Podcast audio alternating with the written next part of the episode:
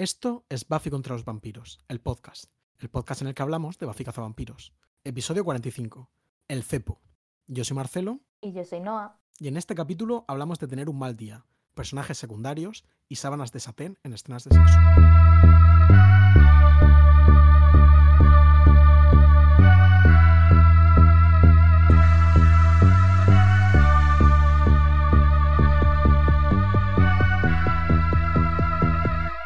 Hola Noah. Hello, ¿qué tal estás? Te veo muy soleado. Sí, porque hace sol, ¿no? no hace sol. Eh, bueno, pues yo, como te he dicho antes, estoy teniendo un día eh, realmente como ansiógeno para mí, ¿no? He tenido esta mañana una clase de conducir no especialmente dura, no especialmente traumática, de hecho diría que hasta en algunos sentidos buena, pero bueno, estoy ya en un punto que es como salgo de la clase eh, con ganas de llorar, como el mínimo el mínimo fallo ya como que me, me derriba por completo. No tengo ningún problema eh, en expresar estos sentimientos. Encima luego he hecho, te lo he contado, pues una entrevista que yo creo que, que he hecho un poco el parguelas hablando. Luego he estado viendo el Mundial de Ajedrez y hoy, a 18 de abril de 2023, ha perdido mi ídolo Dingliren de una manera trágica y dramática. Y nada, bueno, pero luego he visto el capítulo que está, me ha gustado mucho. Así que de aquí para arriba, ¿no? Que el capítulo te pueda permitir de alguna manera reconciliarte, ¿no? Con como toda esta negatividad y con, mis imperfecciones, ¿no? Efectivamente, con tus, con, tus imperfecciones. No, siento muchísimo lo que dices de conducir porque es una sensación que sí que reconozco. Como esa especie de, de ya esto me está resultando desolador y me da mucha pena porque empezaste muy bien, o sea que... Ya, empecé muy motivado, pero claro, eh, es normal, ¿no? Como lo normal es que se me vaya exigiendo cada vez más, ¿no? Eh, pero bueno, pues ya está, pues tendré que conseguirlo. Pero es, verdad que ahora mismo estoy un poco, estoy un poco off con eso y bueno, pues tendré, que pasarlo y ya está. Bueno, te animamos. De hecho, estas, las escenas de conducción de este capítulo me han como triggerado un poco en plan, joder, qué bien conduce este tío, este coche que debe ser que debe ser un poco complicado hasta de, llevar, ¿no? Sin dirección asistida ni siquiera, ni cosas así. No había pensado en la conexión entre la condición de persona cuya prácticamente única valía en este capítulo es el hecho de saber llevar un coche. claro, sí. O, junto con esto que me estás contando, se nos están rimando mucho las cosas. Mm. Eh, yo me he dado cuenta de una cosa esta semana, que es que debe ser porque, bueno, pues como al final, yo qué sé, las IAS y los algoritmos y tal, pues como que no, nos ven venir muchísimo, ¿no? Entonces como que estoy leyendo un montón de horóscopos y todos me resuenan súper literales y me salen en la pestañita hasta de para ti de Twitter y entonces me siento muy interpelada, pero yo supongo que solo me siento interpelada porque me están repitiendo lo que me ven a mí decir, ¿no? Supongo, bueno, esto está como estudiado, ¿no? En plan, la, forma en la que es verdad que uno tiende como a verse en, en estas cosas de una, es decir, de una forma ya más allá de la veracidad o no de la astrología, como que uno tiende como, como a reflejarse en todo lo que, en todo lo que lee, ¿no? Pues me estoy sintiendo como o sea, como una metralleta, me está tirando constantemente eh, como estas cosas. Te iba a preguntar si habías pensado algún gimmick o... No, simplemente como, como, ves ha surgido la conversación y Es que yo hace, yo hace dos o tres eh, capítulos había pensado en empezar el episodio diciéndote, Marcelo, me han dicho que haces una acojonante interpretación de Bob Dylan y ver qué hacías. Pero me lo tuve que ir guardando porque no dejabas de pensar cosas. Ay, joder, pues haberme lo dicho, mis ideas ni siquiera eran buenas. Yo creía que tenía, me estaba esforzando muy fuerte como para intentar. Digo, bueno, pues ya que Noah me pregunta si se me ha ocurrido algo, pues tendré que, que inventarme algo, ¿no? bueno, eh, Quizá en algún capítulo haga una, haga una interpretación de Bob Dylan, como Timothée Chalamet, que has visto que está saliendo ahora con Kylie Jenner ah, oficialmente. Creo que es Kylie. es que la verdad que en esto confieso mi ignorancia, confundo mucho a las Jenner. Eh. Sí, ¿os, pasa mucho a los hombres? Sí, puede ser. Por alguna razón. Em, con Kylie, con Kylie. Sí. Es muy fuerte, la verdad. Me resulta una noticia un poco desagradable, pero como todas las noticias relacionadas con famosos últimamente. Sí, puede ser. Em, no sé si sabías, creo que Kate Blanchett interpretó a Bob Dylan en una película. Sí, no la he visto en I'm Not There de Todd Haynes. Creo que son como, mm, no sé si la palabra es sketches, pero son como fragmentos, ¿no? Y en cada fragmento lo interpreta un actor diferente, un poco como para mostrar esta caleidoscópica vida de, de Bob Dylan, del bardo de Duluth, como le llaman algunos. Bueno, pues nada, si quieres, entramos con nuestra orden del día. Eh, que va, a ser, va a ser bastante cortita hoy porque creo que no tenemos muchas cosas que contar, pero yo sí que quería recomendarle a nuestra audiencia y en particular, y a, ti, y en particular como a, a la parte de la, de la, audiencia que es apasionada de, del musical ¿no? y del episodio musical de Buffy, eh, la película Alto Bajo Frágil de Rivet, que tarda bastante en convertirse en un musical. O sea, como estoy descubriendo. Siendo, Rivet, entiendo que tarda aproximadamente tres horas y media. Esta es de las cortas. La peli dura algo menos de tres horas, como dos ah, horas y pico. Sí, dos horas y pico largo. Y, mm, y, una cosa que le pasa ¿no? a, las, a las películas de Rivet es que es como que pues las cosas se toman su tiempo y van colocándose, ¿no? Son como películas muy relacionadas con Em, eso, como con una suerte de azar y con personajes que se mueven desde diferentes lugares y que se enredan y que se interconectan y con cosas que van sucediendo, ¿no? Entonces esta película, cuando a lo mejor ya llevas, no lo sé porque no, no tenía manera de saberlo, pero en, mi, en mi, mi sensación es que cuando a lo mejor llevas una hora y diez de película, ¿no? De repente hay un baile que se convierte en una canción y entonces de forma así un poco orgánica la peli se va convirtiendo en un semi musical y, me parece simplemente una peli muy, muy, muy chula, por esa y por otras razones, em, que creo que podía pues, gustarle a la gente y, que creo que es bastante accesible. O sea que. Tomo nota, ¿eh? la verdad que me, la, me apetece muchísimo, ¿eh? me, ha gustado. ¿Sabes qué peli vi yo? Igual lo sabes. Ciudadano Kane. ¡Hey! ¿Qué opinas? Peliculón, ¿eh? La verdad que creo que esta debe ser igual la tercera vez que la he visto y siento que cada vez que la veo me gusta todavía más. me, parece increíble, realmente. ¿Consideras merecido su lugar en todas las listas de mejores películas de la historia del cine? La estaba viendo y digo, evidentemente, como. Es, ¿sabes? Quiero decir, como si tienes que decir cuál es la mejor película, ¿cómo vas a decir que esta no es? ¿Sabes? En plan, entiendo que evidentemente, bueno, pues no es mi película favorita, ni. Quizás no sea la película favorita de nadie, pero siento que es como una película que representa muy bien lo que pueden ser las películas, y eso me, me gustó. Como cuando le dan la matrícula de honor a una persona de tu clase que no se lleva bien con nadie, pero todo el mundo está de acuerdo en que se lo ah, merece. sí, supongo. Nunca he conocido a nadie que se lleve matrícula de honor. Creo. Oh, bueno, supongo que sí, pero nunca me he enterado. hablando, de Decepo, hablando de Decepo, las matrículas de mi clase se las llevaron mis dos mejores amigos. Es duro. Anda, fíjate, ¿eh? sí. ¿Cómo te sientes? Las de Y tú, mientras tanto, tus aventuras consistían en, pues estaba grabando un podcast, ¿no? En vez de estudiar, estaba viendo capítulos de, en bachillerato, pues probablemente estaba viendo capítulos de Buffy. Sí, yo, por si mi audiencia no lo sabe, contraje algo parecido a una depresión en segundo de bachillerato. Bueno, como, como tantas otras personas. Yo también, ¿eh? Yo lo pasé muy mal. Eh, bueno, no quiero como compararme en esto. No, no, no pasa nada. Está bien. Podemos compartir la depresión. Podemos, bondear eh, sobre esto. Esto es lo que hace que dos personas terminen haciendo un podcast ¿Podrían dos personas deprimidas hacer esto? La eh, respuesta es sí, evidentemente. Bueno, pues si quieres, tenemos otro anuncio que hacer, que es que por cuestiones de la vida, mm. eh, como anunciamos, íbamos a participar en el podcast El Fin Fan Fun, eh, podcast amigo de, de Veos, comentando Astonishing X-Men de Josh Whedon. Y va a ser el 26 de abril y finalmente va a ser el 3 de mayo, por si alguien quiere leerlo con nosotros.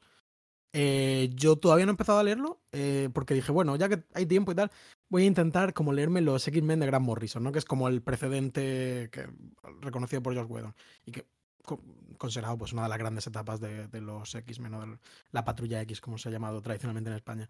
Y entonces, bueno, pues sigo con eso y todavía no he empezado con lo de Josh Whedon. Os juro que se puede leer en dos días o en tres días echándole un poco de ganas porque es muy, muy blockbuster, es, un, es una etapa muy blockbuster. Sí, que es cortita físicamente mm. hablando. No, sí, aparte, aparte de cortita. mucha cantidad de TVO. Sí. Mm, pues si quieres hablamos directamente de este capítulo, que es un capítulo que yo relaciono mucho contigo, Marcelo. Como que siempre que he sentido de cepo en el horizonte he pensado, uno de los capítulos que le gustan a Marcelo. Sí, bueno, eh, yo creo que es uno de los capítulos en general más recordados, porque tiene como este gimmick que es muy divertido, por lo menos a mí me lo parece. Y bueno, te cuento un poco los, los datillos y ahora pasamos a hablar del capítulo, como solemos hacer, por otro lado, ¿no? Eh, la estructura normal de este podcast que ya eh, conocerán. Salvo que empiecen por aquí. Claro, puede ser que empecéis por aquí, ¿no? Lo cual, si habéis aguantado ya, pues ya tiene un mérito, ¿no? Em, ¿A quién no le gusta Ciudadano Kane y Bob Dylan? Realmente es un podcast muy populista. ¿no? Sí, sí, no, no, no, no, yo no me la estoy jugando mucho de momento en, este episodio. Luego igual, igual intento salir por alguna tangente. Eh, bueno, que, es gracioso, el capítulo se llama De Cepo, por una frase que, en un momento Cordelia compara a, a Sander con Cepo, eh, entre paréntesis, Marx. Cepo, el cuarto hermano Marx, quizá realmente el quinto, de los cinco hermanos Marx que, fueron hermanos, ¿no? Que nacieron de, sus padres. Y que, pues, suele ser considerado, pues, bueno, era como el, lo que en inglés se llama straight man, que es la, el que no es gracioso, ¿no? La tiene que haber, suele, en las comedias suele tener que haber un personaje que se mantenga firme para que la trama tenga un sentido, mientras el resto, pues, hacen locuras y tal. Y Cepo normalmente era como este personaje cuando sus hermanos, pues, son evidentemente y muy célebremente absolutamente locos, ¿no? no tiene ningún sentido. No sé si tú eres fan del. ¿Has visto las películas de los hermanos Marx? O... Un poquito, me leí alguno de los libros de Groucho en su momento, mm. cuando era como el momento, pero no, no particularmente, la verdad es que no. Yo la verdad que. Como parte de esa gran tradición de comedia. Pero. Me, extraña eh... que Cordelia así, por otro lado. Como me extraña que sea una de las referencias que maneja con soltura. Es, he pensado que es como, digo, esto era como Igual en, el, finales de los 90, cuando la relevancia cultural del cine pues era mucho más fuerte seguramente lo que es hoy en día, ¿no? Porque ahora hay que saber de muchas cosas, ¿no? Hay que saber como de videojuegos, hay que saber de eh, música, eh, de muchas cosas, o yo qué sé. Igual era algo que se entendía, pero lo que quería decirte es que viendo la traducción de los títulos eh, internacionales que se puede ver en la, en la Bafipedia, te das cuenta de que casi nadie lo debió entender, porque para empezar, en España se llama cepo con una sola P. En vez de cepo con dos P, que es como se llama el personaje histórico, por llamarlo de alguna forma. En eh, Latinoamérica se llama falta de carácter, el capítulo. Luego en, en portugués eh, se llama como un don nadie. En polaco es algo así, debe ser algo así como tío guay, cool dude. Lo traducen en la Bafipedia, en italiano es El Día del Apocalipsis, en alemán La Noche de los Cadáveres Vivientes, vamos, que esto es como que se perdió completamente la traducción, ¿no? Como, como se suele decir. Mm. Un detalle interesante que he descubierto de, de Cepo Marx, que es que, que bueno, él, eh, la última película en la que aparece, que es Sopa de Ganso, yo por cierto sí que soy, en, otro de mis eh, eh, tics completamente populistas, a mí también me gustan bastante los hermanos Marx. Ya muchísimo. Em, que la última película que salió en Sopa de Ganso y se dedicó a ser a ser representante junto con su otro hermano mayor que tampoco actuó en películas nunca, Gummo, y representó a sus propios hermanos y también se dedicó a la ingeniería y su empresa diseñó el gancho que sujetó la bomba atómica Fatman que cayó sobre Nagasaki en 1945. Así que igual sale en la película Oppenheimer de Christopher Nolan. ¿Tú crees que se habrá animado a meter a, a Cepo Marx? No, estoy un poco preocupada por la apología de los crímenes de guerra que estamos haciendo sin saberlo. Bueno, yo, aquí no estoy haciendo apología de crímenes de guerra. Simplemente estoy comentando un, dato histórico que me ha sorprendido. Separando autor y obra. Ni siquiera estoy admirando, ni siquiera me considero fan de Cepo, ¿eh? En plan. No, creo que más. De hecho, es un poco al revés, ¿no? Quizá el peligro de no hacerle caso a alguien que estudia ingeniería, algo que automáticamente deriva como al, peor de los males. Cuidado con la ingeniería. Bueno, sin muy más. Fuerte, ¿eh? es, un dato, es un dato histórico que quizás supera el de Jane Spenson y la sí, sí, realmente sí. ¿eh? es, bueno, lo que uno aprende leyendo la Wikipedia, ¿no? Yo como persona que estudió comunicación audiovisual nunca entendería a la gente que aparte del entretenimiento se dedicó como a otra cosa. Es como la gente que tenía como dos. Sí, eh, bueno, esto yo qué sé. La verdad que no falta un poco de contexto. Ya te digo, igual Christopher Nolan se ha tomado el, el interés en estudiarlo, pero no sé, no sé cómo llegas, cómo llegas hasta ahí. De ver Oppenheimer. ¿Cómo? ¿Tienes ganas de ver Oppenheimer? La verdad que absolutamente ninguna, salvo que me entere de este detalle, ¿no? Pero no, yo, bueno, no, no, la verdad que no. ¿Tú tienes ganas? Mm, no, tampoco. Tampoco, vale. Bueno, pues espero que, que bueno, pues si no sigue alguien que tenga ganas. Un, pues saludo a Christopher Nolan. si, quiere, venir al podcast, no me importaría charlar con él un rato. no, a mí tampoco. debe ser agradable, ¿no? El hombre. Bueno, no lo sé. Eh, y entonces, ¿quién prepara? este Pues ya está. Dirigió el capítulo eh, James Whitmore Jr. Tenemos que pararnos un poco porque es el último capítulo que dirige y ha dirigido algunos bastante, bastante buenos. Eh, Llevamos el- además cerca de él varios días. Sí, porque sí. Porque sobre todo ha trabajado esta, esta tercera temporada. El, se estrenó con Solo tengo ojos para ti, el, el capítulo del bucle eh, asesino, ¿no? El bucle. Sí, estoy, estoy un poco fino. Eh, luego hizo también el de la fiesta del hombre muerto, aquel capítulo de las máscaras y la fiesta hasta el psicodrama eh, con los amigos de Buffy. La Bella y las Bestias, que este es el del Dr. Jekyll y Mr. Hyde. Pan de jengibre o migas de pan, como lo tradujimos en este programa, que, lo, que es el, ante- el anterior a el plan hace dos capítulos. Estuvimos hablando de este capítulo, si no me equivoco. Y este ya, te cepo, por cierto, en mi opinión, muy bien dirigido este capítulo. Creo que la parodia y la el gag mm, mm, formal está muy bien llevado. Sí, funciona guay. Muy bien montado también, que Sí. forma parte de todo, ¿no? Pero, pero Sí, ahora sí, me- me- hablamos de, de eso. Y está escrito por Dan Bever, que, que solo es- este también es su último capítulo. Solo Mm. escribió Lover's Walk, que es el que volvía Spike, ¿no? Y daba así como una lección de vida. El paseo de los amantes. El Paseo de los Amantes. Eh, y bueno, que recordemos que él tenía como su background, era de comedia, había trabajado en Futurama y actualmente está escribiendo Los Simpson. Y bueno, se emitió el 26 de enero de 1999. Mi amigo Jaime cumpleaños el 25 de enero, pero el 26 no conozco a Yo nadie. también, yo también tengo una amiga que cumple años el 25 de enero. Un saludo pues, para ella. Ahora mismo no caigo, disculpadme.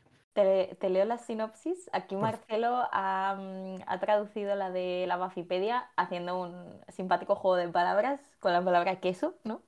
Pero, pero Eh, esto, ¿tú no lo conocías? No, Bueno, luego lo- no, no no, tiene no, más- no cuéntalo, tiene más-. Es como una típica frase como para picar a alguien, como para decirle, Ajá. mm, vete de aquí, no, no me importas. Dices, Ah. oye, ¿te gusta el queso? Ah, Entonces la otra persona dice, ¿qué queso? Entonces tú dices, ¿qué sobras? ¿Qué sobras? guau, ¿Qué sobras? Vete por ahí. Vale, vale. Muy, pues, súper bien localizado. Muchas gracias. Entonces, Eh, Sí. Tiembla un tío con gorra. Boina, ¿no? Eso, perdón. Bueno, si nos habéis perdido, mejor. Em, ¿Qué sobras? O qué, qué sobras, ¿no? ¿Qué sobras? Sí. Vale. ¿Qué sobras? ¿Qué sobras? Eh, la falta de superpoderes cazavampíricos hace sentir a Sander dolorosamente prescindible, pero su misión de probar que es guay le lleva a vivir una inolvidable noche en la que acaba congraciándose con mujeres rápidas, despertando a los muertos y saliendo con una peligrosa clica que podría asolar Sunnydale. Mientras tanto, Buffy, Giles y el resto del grupo luchan una cruenta batalla con una secta apocalíptica no mixta, solo de mujeres, que intenta reabrir la boca del infierno y, provocar el fin del mundo. Me ha parecido buena review, la verdad. Quiero decir, y es como así dinámica, hace como ver pues, que el capítulo realmente como pasan muchas cosillas, ¿no? Hay como muchos muchos hilos que es- de los que se está tirando todo el rato, ¿no? Sí, Yo creo que es es- buena. Es muy detallada. Yo creo que este capítulo estructuralmente es como justo lo contrario de lo que hablábamos hace un par de capítulos de, ¡guau! ¡Qué episodio tan redondo! Todo sirve un propósito. Este es como, en vez de una bolita, es como una absoluta. Sí. O sea, to- todos son hilos hacia los lados, pero de alguna forma funciona también bien. Sí, siento que es redondo, pero en vez de como todo por la trama, todo por la vibra, ¿no? Como Sí, todo- es como, como cóncavo o algo, tiene que haber como otra, otra Sí, expresión. exactamente, como- sí, es- es, un es un- círculo, pero por fuera pintado. ¿no? espacio negativo, sí. Sí. Y luego la de Disney Plus, que me ha sorprendido al leerla, no sé por qué, dice, Sander se encuentra con un grupo de cadáveres dispuestos a volar el instituto. Que precisamente al ser un, un capítulo tan disperso, esto como que me parece demasiado concreto, pero a la vez me funciona como sinopsis, me parece simpática. Sí, bueno, es una decisión, ¿no? Es un- Mm. una decisión que tomaron. Sí, a ver, yo creo que, que es un poco raro, ¿no? Esta decisión Sí, en concreto. sí, Pero bueno, no, no, no me atrevería a decir que está mal. Mm, Sí, me extraña no haber tirado más por como precisamente priorizando, como hablábamos en el capítulo anterior, las vibes y la experiencia de Mm. visionado, ¿no? No haber puesto más en el centro esa experiencia de sentirse fuera de Sander que lo lleva a vivir aventuras por su cuenta, ¿no? Quizá yo habría ido por ahí. Sí. Pero bueno, ¿qué te ha parecido entonces el capítulo? Pues me ha gustado bastante, la verdad. Ya lo ten... Bueno, recordaba lo que digo, la vibra, ¿no? Recordaba la vibra completamente, el chistecillo que yo creo que es bastante bueno y creo que, que funciona bastante bien y que también hace que sea tan, tan recordado. Esto de como este día en el foco de Sander mientras. Bueno, que podría haber sido el capítulo anterior perfectamente, que sale también, bueno, él y todo salen en un minuto. Y, y es como muy gracioso, tiene como este también, este juego de que todo ocurre en la misma noche, que yo creo que también suele ser muy atractivo y que gusta mucho. Y en general me parece que es un capítulo que funciona bastante bien a nivel de risa, por lo que hemos, por buenos chistes de guion, pero también por mucho cómo formalmente parece con frecuencia como una parodia de Buffy Cazavampiros. En plan, todas las escenas en las que no está Sander son parodias, ¿no? Son como este momento emocional entre Ángel y, Buffy o cuando el, el hombre este del, del bar eh, dice, busca una, busca cómo pasar tu última noche con él, no sé cuántos. O incluso esta escena en la que Giles va como al cementerio a hablar con los espíritus. Son como, son como grandes momentos épicos de cualquier otro capítulo, eh, pero bueno, completamente como ridiculizados. Y me parece como gracioso. Muy, muy autoconsciente, ¿no? Ya para este, para este principio de la serie, entre comillas.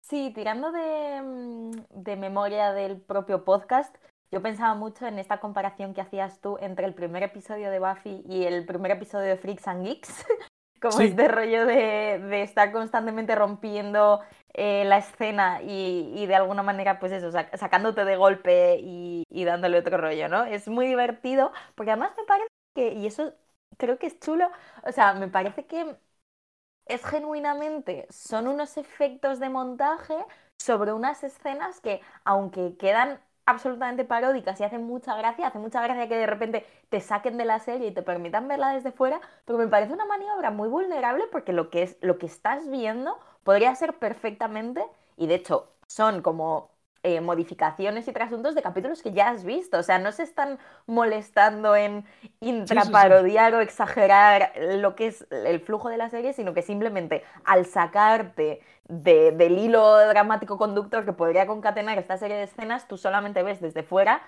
a unos frikis diciendo cosas que no tienen ningún sentido. Claro, el, y... la, la, música que es emocionante en, en, el resto de los capítulos, a nosotros nos encanta, evidentemente, aquí es una puta risa. En plan... Pero que me hace gracia porque debe ser la experiencia tal cual de si estás haciendo zapping y te encuentras Buffy sí, en la tele, sí, ¿sabes? Como... Entonces me parece muy simpático eso, como que se atrevan a, a tomarse tan poco en serio.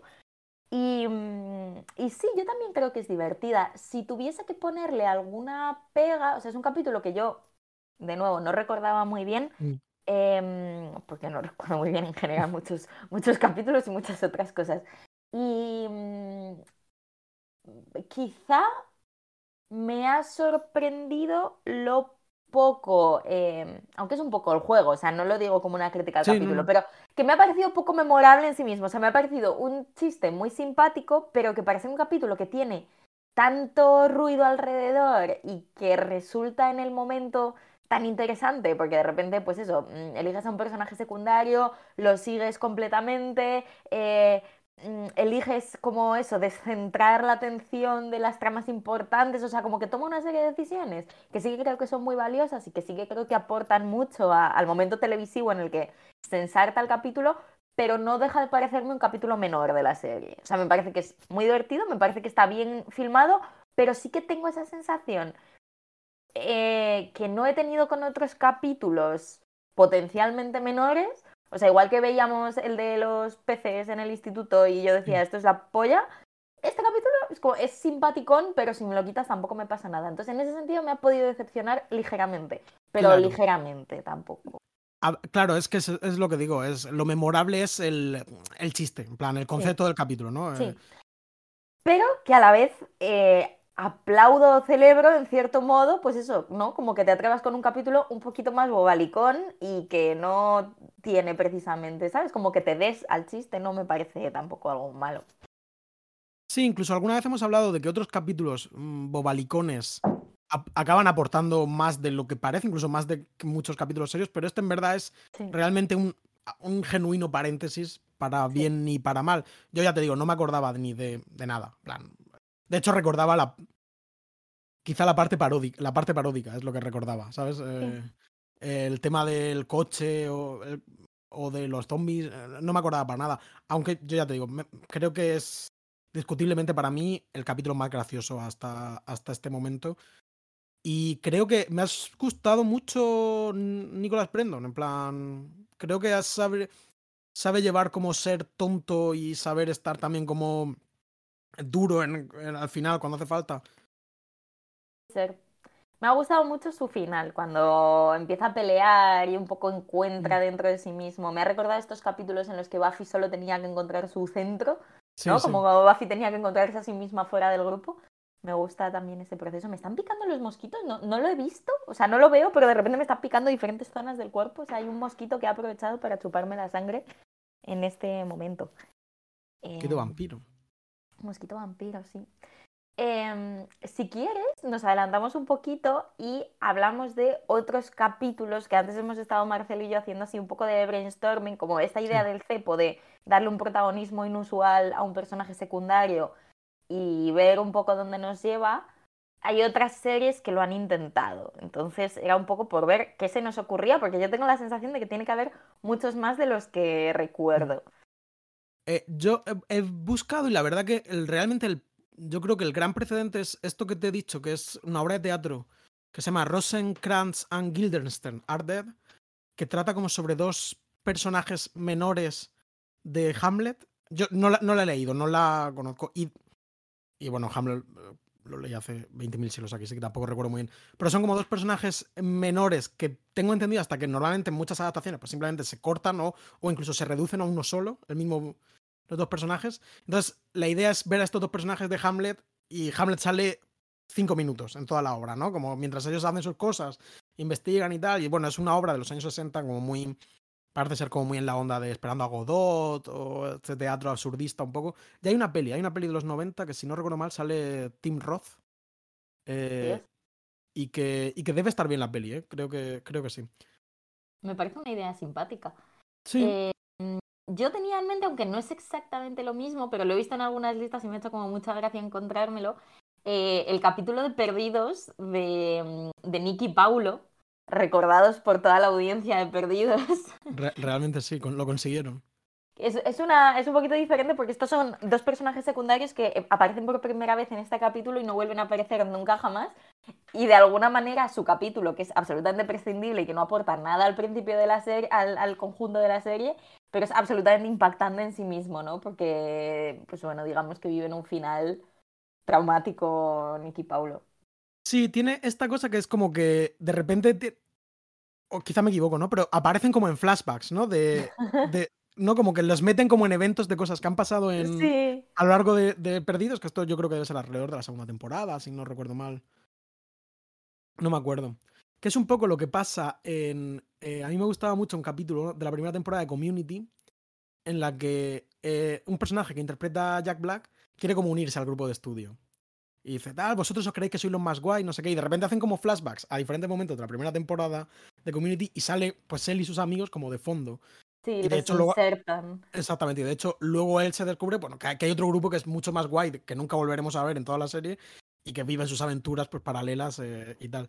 Y eh, mirando en la Wikipedia esto de Rosencrantz and Guildenstern, eh, me recordaban la película El Rey León, creo que se llama Uno y Medio, no sé cómo es. No sé si te suena esta, como esta secuela directa a vídeo del Rey León, que es divertidísima, en la que Timón y Pumba se ponen como la película del Rey León y comentan y, y salen como cómo vivieron la, todo el Rey León, Timón y Puma, ¿no? ¿Cuáles son sus historias personales? Y yo la recuerdo divertidísima. Creo que es, eh, parodian un poco el rollo este como de Mystery Theater, no sé qué, como de esto de ver la película y, y como comentarla por encima. No lo sé, pero bueno, la película no la veo desde que tengo ocho años igual, pero creo que era muy graciosa. El concepto parece bastante simpático. Es un poco Timón y Pumba haciendo un podcast, ¿no? Realmente. Sí, sí, sí, sí. Y bueno, luego cuentan pues eso, pues entonces es como al principio cuando todos los animales se arrodillan al Rey León, pues no es que se arrodillen, es que, eh, bueno, esto no es súper gracioso, ¿no? Pero es como que Pumba se ha tirado un peo y entonces, o sea, como se desmayan, ¿no? Pero es como todo el rato esta clase de, de gags. Simplemente de cepo. Sí. Muy bien. Em, ah, y, otra serie es lo de Doctor Who, que el mismo Russell T. Davis, el eh, showrunner de, Doctor Who, eh, reconoció como la influencia de, este capítulo en concreto. Bueno, hemos hablado, Hemos hablado varias veces acerca de que, bueno, Russell T. Davis es gran, gran fan de, de Buffy Cazavampiros. La influencia de este capítulo en concreto a la hora de un capítulo de la segunda temporada de, bueno, del reboot de Doctor Who, no reboot, pero bueno, como la nueva serie de Doctor Who, eh, que es Love and Monsters, si no recuerdo mal, que trata como sobre un fan de, no un fan, sino como una persona que ha encontrado indicios de la existencia del Doctor Who y se pone en contacto con. Del Doctor, no el Doctor Who, yo siempre lo digo mal. el nombre del personaje es el Doctor. Y eh, se pone en contacto como con otros pues conspiranoicos que saben de qué va la, la, vaina y tal. Y en este capítulo, pues el Doctor sale, yo diría que de cero a nada, ¿no? Y, y entonces, este como inauguró una especie de tendencia de capítulos en los que el Doctor no sale casi nunca, entre ellos Blink, que yo creo que es quizá el capítulo más recordado de, todo Doctor Who, y realmente para mí brutal, es un capítulo increíble. Es uno de los más célebres, eh, protagonizado por Carey Mulligan, antes de ser excesivamente famosa. Realmente es de locos. Yo tenía una camiseta, me da un poco de vergüenza esto, yo tenía una camiseta de Led Zeppelin, pero en vez de Led Zeppelin era el ángel de Blink y ponía Don Blink. Eh, Sabes que yo también tenía una camiseta que me trajo mi hermana eh, pues de algún viaje a Inglaterra o algo así.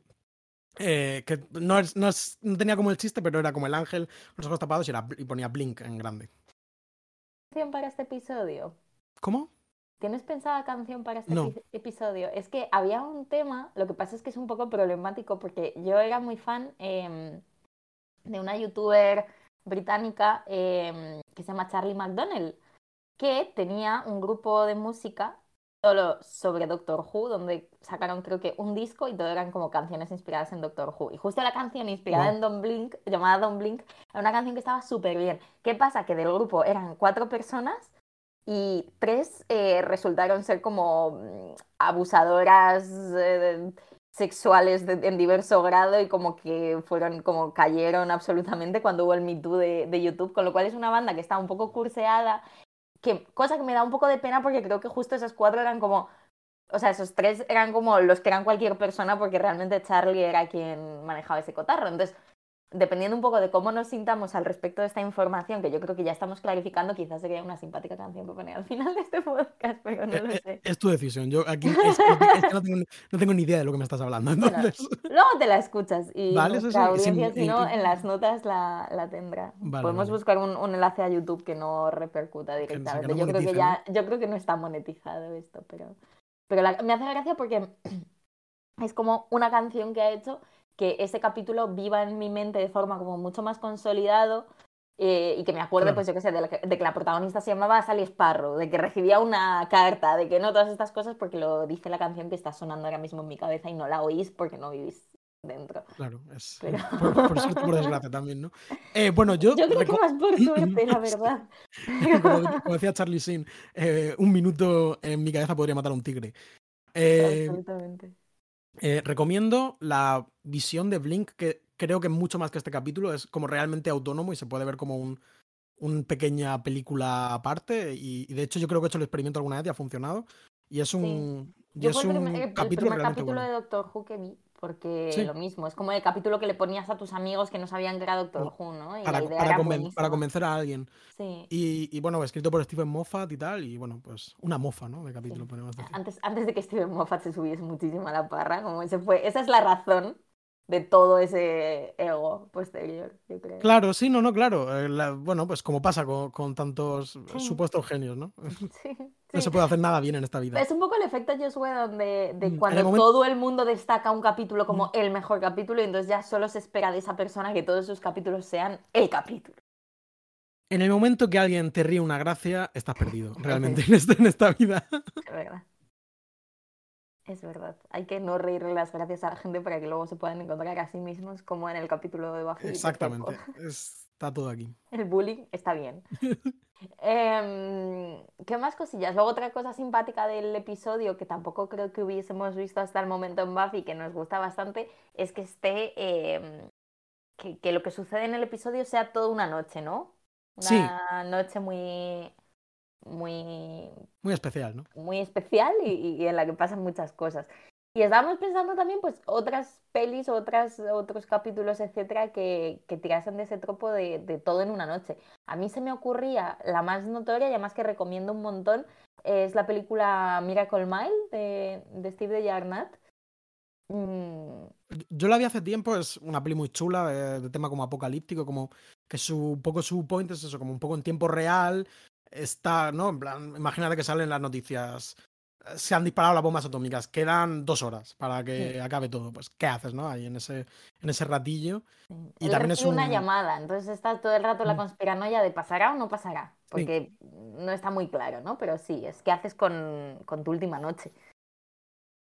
Pues una peli muy chula. Yo la verdad que, que debería volver a verla porque no, no recuerdo y, y, bueno, pues yo estaba diciéndole a Noah antes que, que yo es de las primeras películas que descubrí gracias a internet, gracias a Letterboxd, en una lista pues de cult eh, movies o algo así. Y creo que, que sin estar súper vista, como que es como que todo el que la ha visto le parece como mínimo simpática, ¿no? O- Nosotros Z y recuerdo que vamos, es, es donde la vi yo. Eh, sale un cuervo fumando, por cierto, en la película, que es algo. un, un cuervo fumando. Un cuervo fumando. Me parece como una de las cosas más notorias que tiene. No, no, que pues tiene no lo, fíjate, no lo recordaba. Fíjate si tengo que volver a verla, ¿no? Eh, y bueno, y muchas más cosas. Es una peli llena de ideas. A mí sí que me gustó mucho, pero recuerdo además que me llamase mucho la atención investigando al, al director de la peli, que básicamente había hecho esa peli y como otra, o sea, tampoco tenía como una trayectoria increíble, y luego había o como que había participado en un montón de capítulos, pues ya no sé si era de McGuire o algo así, o sea, como que era Anda. una persona... em, Un profesional, ¿no? Sí, o sea, me- me- sí, mira, tiene solo una película que además tiene buenísima pinta y tengo muchas ganas de ver, que se llama Cherry 2000, Cherry Eh, 2000. Cher- sí, que pinta, no- no me suena de nada. pues pinta bastante guay. Y... Con Melanie Griffith, sí. Con Melanie Griffith. Y ambientada en 2017. Sí, y luego mira, sí, él diri- dirigió mucha televisión epi- episódica, entonces es como un grande como los que vienen a, a Buffy realmente, Claro, sí. eh, y ha dirigido episodios de Urgencias, de The X-Files, de, o sea, Expediente X, disculpa, de Lizzie McGuire, de Urgencias y de Alfred Hitchcock Presenta, La versión de los 80, imagino ya. supongo, por edad. Pues súper interesante esto. Eh, yo creo que una de las referencias clave de este capítulo es la peli de American Graffiti, que tampoco recuerdo muy bien, pero con el tema como del coche, ¿no? Me sentí como en Es un... verdad, Cuando es- este coche retro que lleva de... Creo que lo miraba, es como del 57, ¿no? Un Chevrolet y tal.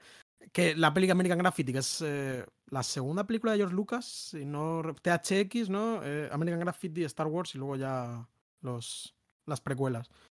Eh, y bueno, que es una peli como súper nostálgica, que yo sinceramente dudo de que tenga muchísimo valor más allá de el anecdótico de que sea una peli de George Lucas. Pero bueno, es esencialmente como la última noche antes de que los. de unos chavales, pues creo que es antes de que se vayan a. la- No sé si es antes de que se vayan a la universidad o antes de que les llamen para ir a la guerra o algo así, pero es como esta, esta sensación de em, gente con 17, 18 años, eh, su última noche en el pueblo antes de hacerse mayores. Que es un poco lo que le pasa a Sander en este capítulo. No se hace mayor, eh, pierde la virginidad, consigue ser guay, superar, superar a su ex de alguna forma, en fin, toda esta, esta serie de, de, de temillas. Mm. ¿Tú la has visto esta American Graffiti? No, no la he visto, pero me está apeteciendo, la verdad, con esta conversación. Em, luego hay una peli también de Jim Jarmusch de la que me ibas a contar alguna cosa que es eh, Night on Earth, que yo tampoco la he visto y me Ah, apetece pues, pues, bastante esta- verla. Igual me la pongo. Es que no sé esta si me da peli, a esta peli súper recomendada. Yo ya he hablado de Jim Jarmusch como uno de mis Sí. cineastas favoritos en este podcast. Eh, y es como, son como, si no recuerdo mal, cinco historias, que es como una noche en diferentes usos horarios, en diferentes ciudades de... Bueno, toda una noche de Chantal Ackerman, que la Ah, claro, trajimos de- al podcast hace dos días, Claro, sí, sí. acabo de pensar. Yo, sí. to- yo esa todavía no la he visto, todavía no la he visto. Bueno, es- la vibe es absolutamente diferente, pero, Sí, ¿no? pero yo creo que podemos meterla dentro de la lista. Eh, que la gracia de Night on Earth, que son como cinco cortos, ¿no? Cinco historias separadas sobre cinco noches en cinco taxis alrededor del mundo, es un poco que es como en cada ciudad, que si no recuerdo mal son Los Ángeles, eh, Nueva York, París, Roma y, y alguna ciudad escandinava que no, que no caigo ahora mismo cuál es.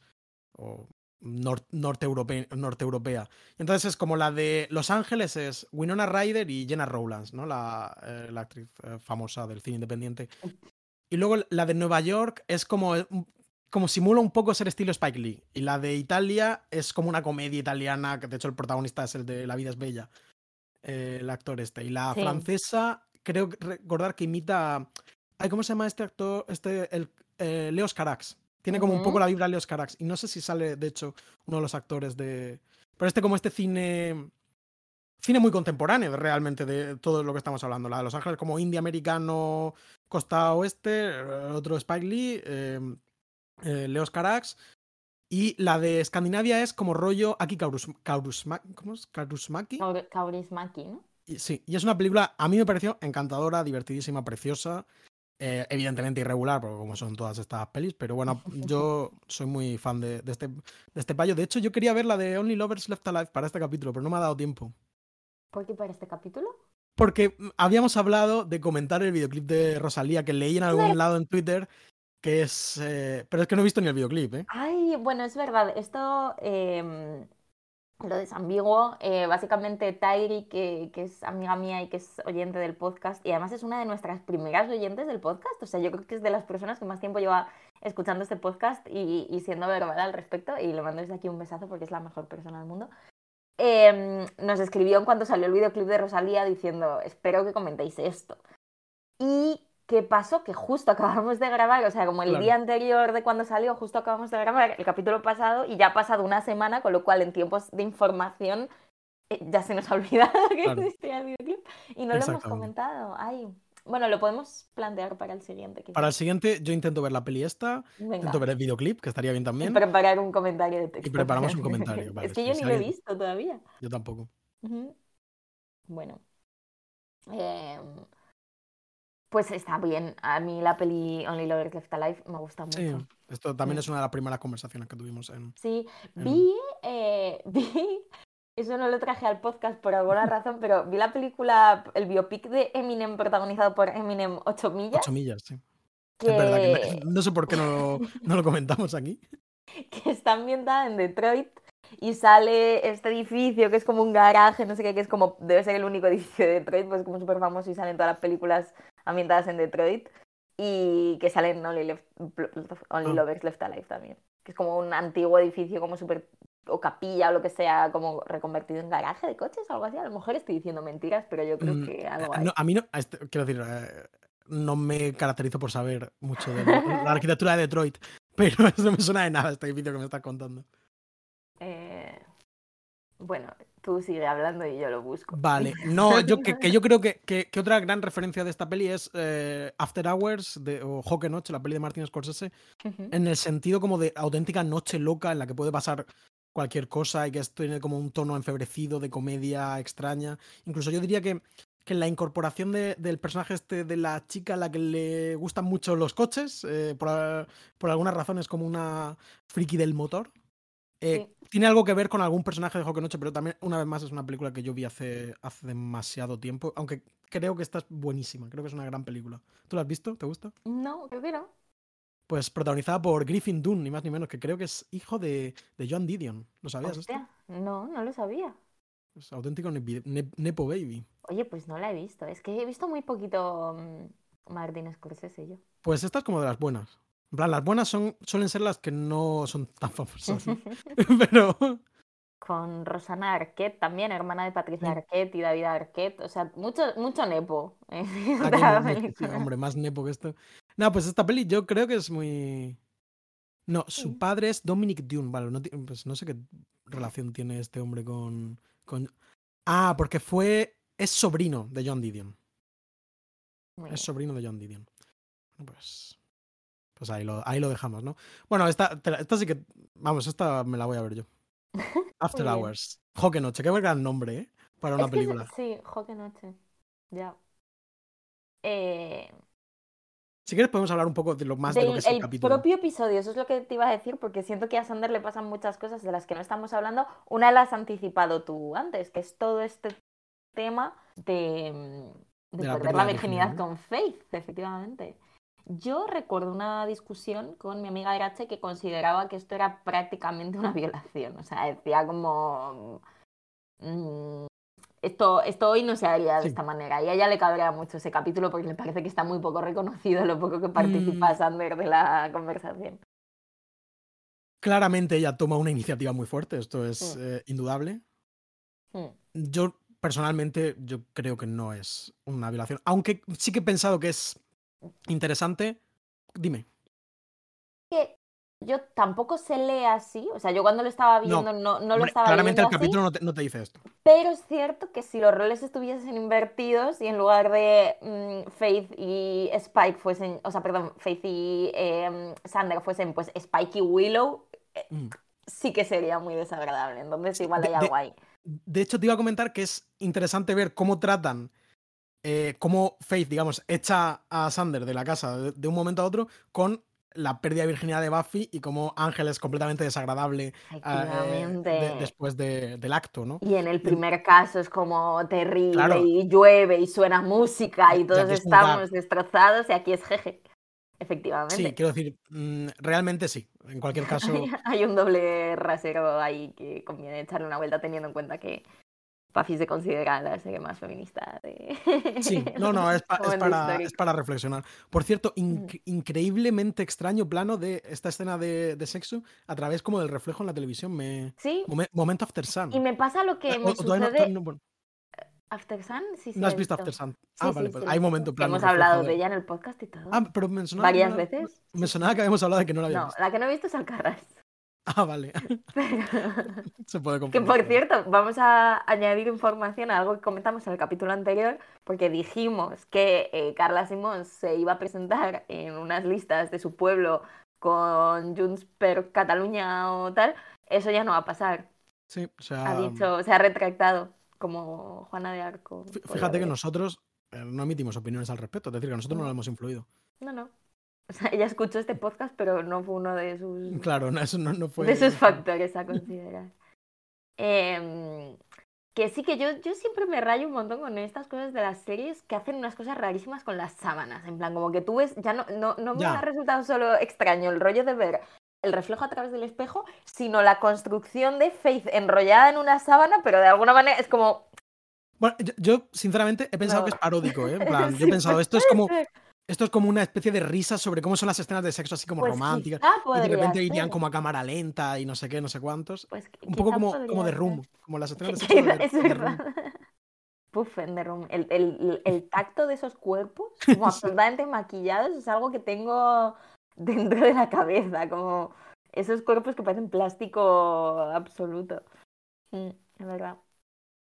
Y por alguna razón, una escena que se me ha quedado súper en, super en la mente. Eh, es la de eh, efectos especiales de Larry Cohen. Pero bueno, me estoy, me estoy moviendo. Eh, no, no, la he visto, si quieres. unas, unas, sábanas satinadas como de color rosa que por alguna razón entraron en mi, en mi psique y ahora es como escenas de sexo en los años 90 y me voy ahí, simplemente. Y hay unas rosas también, con unas espinas. Simplemente. Eso salen de Rome también. Es como un motivo de la época bastante. Estamos haciendo discursos sobre las escenas de sexo y sobre si son necesarias o, o no. Mm, no, pero vamos, o sea, yo recomendé Crash de David Cronenberg en el último capítulo que tiene muchas más escenas de sexo que no de sexo. O sea, la película está conformada eh, solo con ellas y eso me parece Yo creo que llega un momento en que hasta las conversaciones cuentan como escenas de sexo, creo. Todo, todo, todo, todo, todo en esa película. Me gusta, me gusta bastante. en general a favor. Hemos recomendado Bound también, ¿no? Como hay, hay que saber hacerlo. Pero. Como todo, ¿no? Como con todo. Como todo, efectivamente. Esto como todo.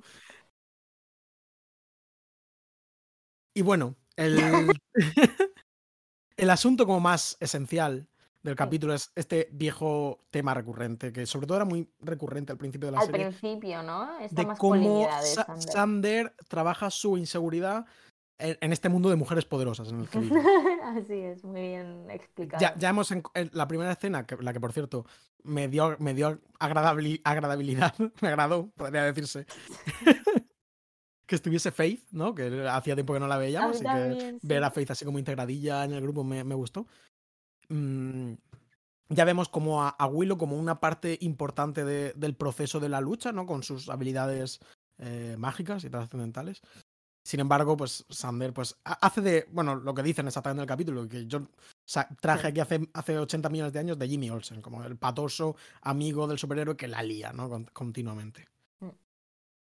Y es, bueno, pues quizá aquí, no sé si se cierra, imagino que no, porque tal, pero bueno, tiene como este momento como de, de autoafirmación personal, ¿no? Sí, hay amago, como decía antes, como en el capítulo este en el que Buffy de repente encuentra su zen y, y se da cuenta de que ella sola no necesita a todos los demás, ¿no?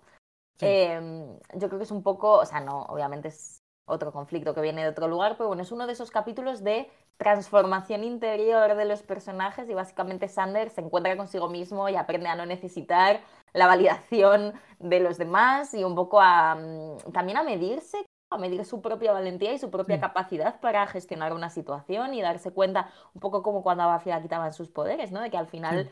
tienen otras herramientas que no son la fuerza y es cierto que Sander le hemos visto salir de forma muy resuelta de muchas situaciones. Entonces yo creo que un poco nos, nos recuerda que es un personaje que es válido, sobre todo se lo recuerda a sí mismo y me gusta bastante como esa, mm, esa conversación que tienen al final en la que Sander simplemente no siente la necesidad de devolverle la bilis a Cordelia porque no le importa lo que ella le está diciendo porque ella no está atacando a ningún lugar. Yo tengo que decir que me identifico, fíjate, me, mm, me identifico un poco con eh, como ese como con ese proceso, como con ese proceso de, de cuando, o sea, como que creo que puedo reconocer cuando por fin te das cuenta de que algo te da igual, Sí, como que no necesitas pillarte con ello, como persona así neurótica que, que tiende a, Claro.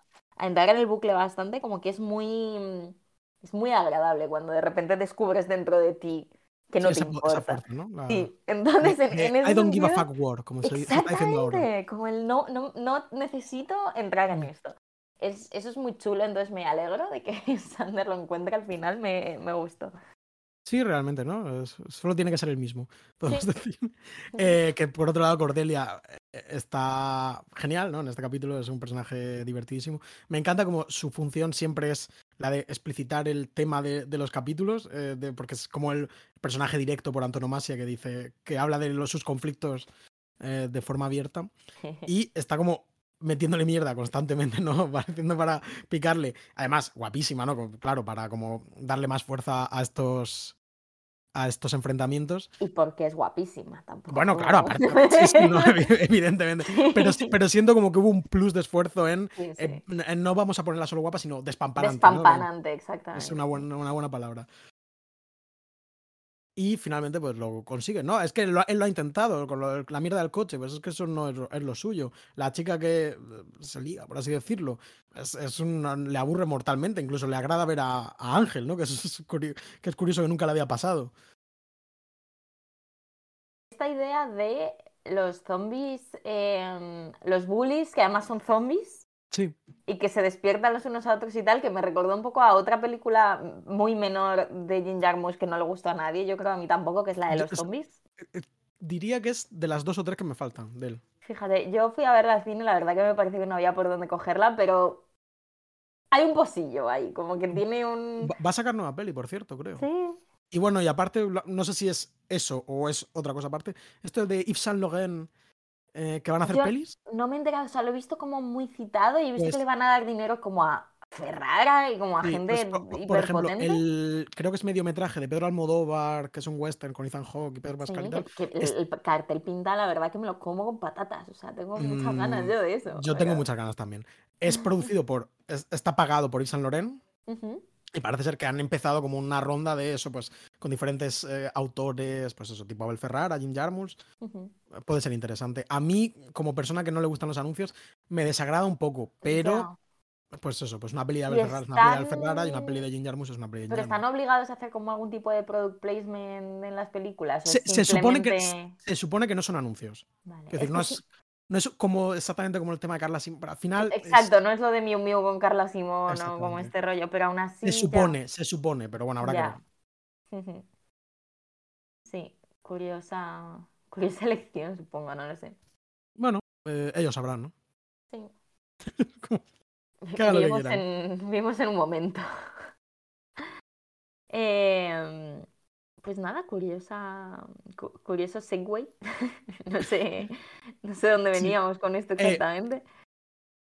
Mm, pues yo tampoco me acuerdo. Ah, por Jim Jarmusch y su peli. Ah, Sí, estos, estos zombies eh, como bros, ¿no? Eso, sí, que era una es- idea tan tonta como simpática, creo, A mí, ¿no? a mí me parece muy, a mí me, me hizo mucha gracia. Y sobre todo el, el zombie este que dice, chicos, qué bien nos lo estamos pasando, qué, qué genial, saber con vosotros, no sé qué. Me recuerda un poco también a la dinámica de Eminem y sus amigos en la película de Eminem 8000. incluso el malo protagonista, yo me quedo flipando porque su muerte es porque ha sido atacado con, creo que se llama drive-by, que es esto de como pegar tiros desde el coche, como como Tupac, ¿sabes? O, cosas así. cosa que hace Eminem en la película de Eminem 8000. parece eso, sí. es como un, eh, como un leitmotiv. todo ese rollo de en el coche con los chavales, no sé qué, como que... Hmm. Pero creo que me, gustó como un poco la idea muy subyacente, muy tal, de esto eh, que tú habías apuntado aquí, de es que eh, Sander no encaja para nada en este grupo, evidentemente, ¿no? No está muerto, para empezar. No ha sido iniciado, incluso eh, se, explicita. Tampoco te parece que termina de encajar con su grupo de amigos, por lo menos hasta el final del capítulo, ¿no? Porque mm. pasan de él. Él cada vez que intenta acercarse a alguno de ellos lo mandan a, la verga. Exageradamente, hay que decir. O sea, yo entiendo que hacía falta para el episodio, ¿no? Pero sí, pero sí, claro, es, pero lleva ya mucho, mm. ¿sabes? Como ya ha estado en muchas de estas, ¿sabes? Estorbar tampoco estorba. Efectivamente. Entonces tiene como este, esta, me, me, gustaba esta idea de ponerlo con este grupo de amigos que lo están pasando bien y él estar como pues, completamente alienado y simplemente conduciendo, ¿no? Es, el, es el, el, que no bebe en la, cuando sale de fiesta. Es verdad. ¿Cómo es el meme este de vino a clase no sé quién y te lo perdiste? ¿Cómo era? Es eh, el día que no voy a clase vino vino no sé quién, no sé, en plan, me pongo mal un día, al día siguiente, ayer vino no sé quién. No, sé cómo quieres introducirlo aquí. En plan, no... lo sé, no, pues porque me recordaba un poco a eso, como ese final en el que se en plan de, guau, te has perdido, o sea, literalmente han parado el fin del mundo, eh, todo ha estado a punto de colapsar, Ángel y Buffy se han vuelto a declarar su amor, o sea, todas las cosas del mundo han pasado, los monstruos, lo poco que vemos de ellos es atronador. Giles, ha hecho el acto más valiente que Buffy haya visto jamás. Efectivamente. Eh, a mí me parece muy gracioso, la verdad. A mí sí, que, me, a mí sí que el chiste me funciona muy bien. Sí, sí, sí. A mí, me parece muy divertido que nos dejen fuera de todo esto. Y que de alguna forma quede canónico dentro de la serie, como esto que ha sucedido. Claro, es, de hecho, es, eh, como en la, en la Wikipedia en todos lados, es como: este es el tercer apocalipsis que impide la. ¿Sabes? es, es canon que. Pero tú no fuiste a clases. el día que no vas a clase, ¿no? Sí, vale, ya lo he pillado bien. Eh, sí, es la segunda vez que se abre la boca del infierno, etcétera, etcétera. Mm. Nada, muy simpático, la verdad que sí que está. Sí que está muy bien. La verdad es que yo tengo pocas más cosas que decir, porque realmente es eso. Me parece que es un capítulo que toda su fuerza reside en la tontería, entonces tampoco. Claro, es, es pura tontería. Eh, mm. Pues eso. Pues si quieres, hablamos de los muertecillos te cuento quién se ha muerto. Oye, bastante gente, ¿eh? sí, eh, es verdad que, muchos de, segunda mano, pero... Sí, mueren... Eh... es que, claro, es que como no te enteras de nada de lo que está pasando, o sea, claro. que dicen de que es como una gang, eh, como puramente femenina y que son como unas hermanas, o sea, yo de este lore no tengo ni absoluta idea, no sé si se deja intuir más de lo que yo pero... Confieso que a mí eh, lo de que eran solo mujeres, a mí se me pasó por, por, alto. Pero en este caso creo que más que hermanas es que son como una hermandad, ¿sabes? En plan, ah, vale. vale, vale, puede ser una sorority.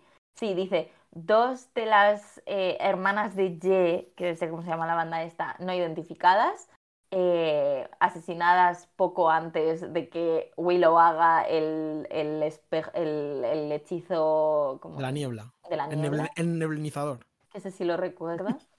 Eh, dos hermanas J no identificadas empaladas por Faith, Parker decapitado por eh, una, mm, un buzón de correo sí, mientras conduce Sander, Dicky asesinado por la hermandad de J, Big Bob aplastado por una máquina de vending que empuja a Sander, la mamá demonio y dos joder, es que me está sonando súper divertida esta hermandad. De repente, como hay dos de las hermanas de Ye no identificadas, eh, asesinadas poco después de que se abra la boca del infierno. Y, esto es muy divertido, Jack O'Toole devorado por Oz en, forma de lobo. Que eso es un chiste, me recuerda mucho. Hablábamos en el capítulo anterior de Popstar. No sé si recuerdas el último plano de la película Popstar. No, la verdad que no. Es uno de los lobos que previamente eh, aviso spoilers de la película Popstar, esto no importa. el último plano de Popstar. El último plano de Popstar es un lobo que se abalanza sobre Andy Samberg y de alguna ah, manera se supone que lo devora. No, recordaba este. eso... y eso es simplemente un gag y no es más que un gag y me ha recordado un poco a esto el, el timing. En este caso es porque está relacionado con una trama previa de la peli que también es una broma, ¿no? eh, en la que sale mm, eh, el cantante Seal y hay unos lobos. ¿No te acuerdas de nada de esto? Ah, vale. Sí, sí, sí, sí, he tardado un poco. Es que salen tantos famosos en esa película que es un poco. Y me gusta mucho que Oz diga al final como, estoy muy lleno hoy, pero no sé por qué. extrañamente lleno, de hecho, dice. Lleno. Como para que te enteres bien del chiste. Por cierto, el Big Bob este, que es como el primer tío, el primer zombie al Sí. que, eh, que ha, trabajado bastante. Sale en Band of Brothers, la serie esta que produjeron Steven Spielberg y Tom Hanks, un poco como a rebufo de Salvador Soldado Ryan.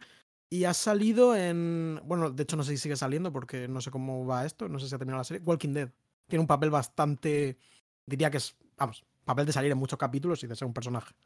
Pues guau, la verdad, no, no he visto ninguna Ah. de las dos. No, yo tampoco. Pero bueno, que me es que era una cara que digo esto me, me suena un poquillo. Así que, pues nada, el próximo capítulo, por cierto, esto tenemos que hablarlo, si quieres, pues lo hablamos en otro momento. Pero es, creo que es un- va un poco como en dupla. No sé hasta qué punto van súper en dupla, pero es un poco, termina un poco en To Be Continued. Que es eh, Bad Girls, y de hecho, fíjate que luego hay un... no lo considero spoiler porque estos, los nombres de los capítulos no son spoiler. Pero el siguiente capítulo se llama Consecuencias. Uh. Vale, o sea que hay que estudiar. Hay que estudiar. Hay que estudiar si lo comentamos en dos capítulos o en uno. Vale. Aquí Pues siempre somos amigos de, sí. pero, pero siempre intentamos ir Sí. en pos de la, de la serie. Sí, que es verdad que si no tienen ni siquiera el mismo nombre, Claro, esto no es parte 1, parte Mm. 2 y no se emiten el mismo día. ¿sabes? No, ya. como es más no- una cosa como de no terminar. eh, muchas veces para nosotros es más una cosa como de miedo a entrar en spoilers del siguiente Mm, capítulo mm. que, que otra cosilla, pero así que no, no lo sé. Bueno, lo miraremos. también. Vale. Pues nada, Marcelo. eh, Pues un poquito más de una hora, pero muy poquito más. Sí, iba a comentar que nos vamos a ver eh, la semana que viene. Sí, cuando este capítulo salga, de hecho, pues este fin de semana. Quizá podríamos estudiar. Lo he pensado, ¿eh? ¿Mm? Lo he pensado, pero es que, bueno, se puede hacer, ¿no? Pero no tengo muy claro cómo sería la logística de grabarlo. Ya, plan, yo a- a tampoco. nivel- la logística a nivel mecánico, ¿sabes? En plan, Ya, no sé muy bien. que, no sé, Dime. igual podemos hacerlo simplemente como a lo bonzo, sin micro, los dos juntos delante del ordenador y con Sí. Craig. Sí, supongo que es posible. O también podemos ver el capítulo juntos y luego grabar en diferido, ¿sabes? Como... Lo de grabar en diferido es un poco complicado porque yo me vuelvo a Murcia, de hecho, el lunes. Ya. Decirte. Ah, es verdad. Bueno, no lo sé, se le da una vuelta a esto. Sí, sí, sí, no, quiero decir, me, me parece bien, porque además sí. Lo, hemos- lo llevamos hablando pues ya pues todo este año que no ha sido posible. Sí, pues podría, Eh, podría estar simpático. Sí, la verdad que es que sería guay y yo creo que, bueno, creo que incluso a algunos de nuestros oyentes les Sí. podría agradar, ¿no? Si nos no lo quieren invitar a hacerlo en directo en algún lugar súper tecnológicamente claro, no, este es el momento Este de ser- llevarnos rollo a alguna institución a hacer un podcast en directo. Y bueno, pues ya aviso, ya que estoy, nunca lo hago, ¿no? Este de este fin de semana, cuando salga este capítulo, este fin de semana, pues estaré dando conciertos en pueblos de la Sierra de Madrid. Navalcarnero y Butriego del Lozoya. ¿Has estado alguna vez en alguno de ellos? Lo ¿No? es que no. Pues bueno, pues ya, ya te contaré. Así Pues que pues hasta la semana que viene y un saludo. Un besito. Adiós.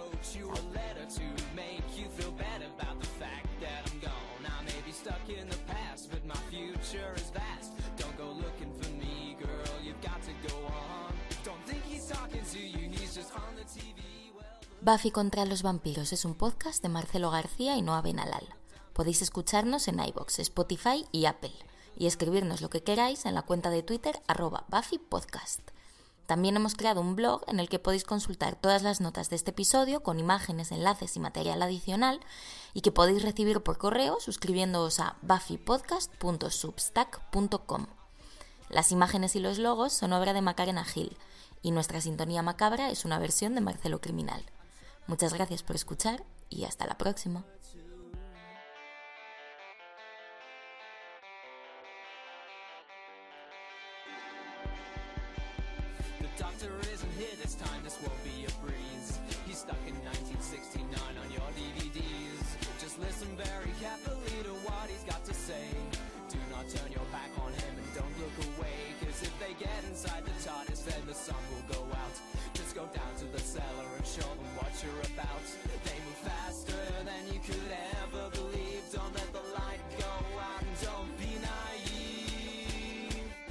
don't blink.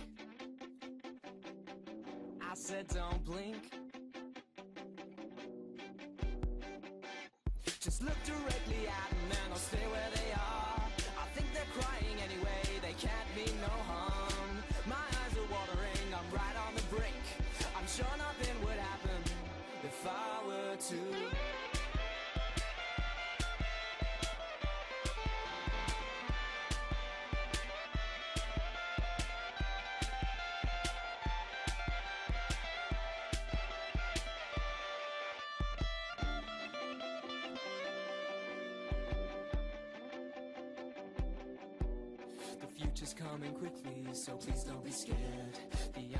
Find you, just make sure you're prepared.